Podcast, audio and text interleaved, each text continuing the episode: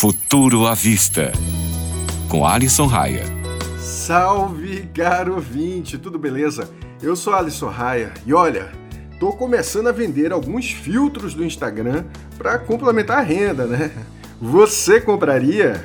Pois é, é exatamente isso que a Gucci está fazendo.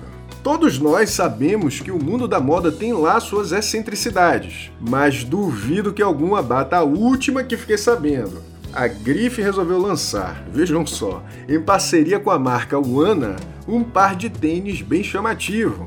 Mas o problema não é ser chamativo. Isso eu até uso, né? Mas a questão é que você só pode usar eles dentro de um ambiente virtual. Ou seja, na vida real você estará descalço.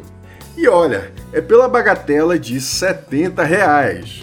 Colocando mais alguns reais, você consegue até comprar um quichute real e verdadeiro para sair por aí distribuindo bicudas.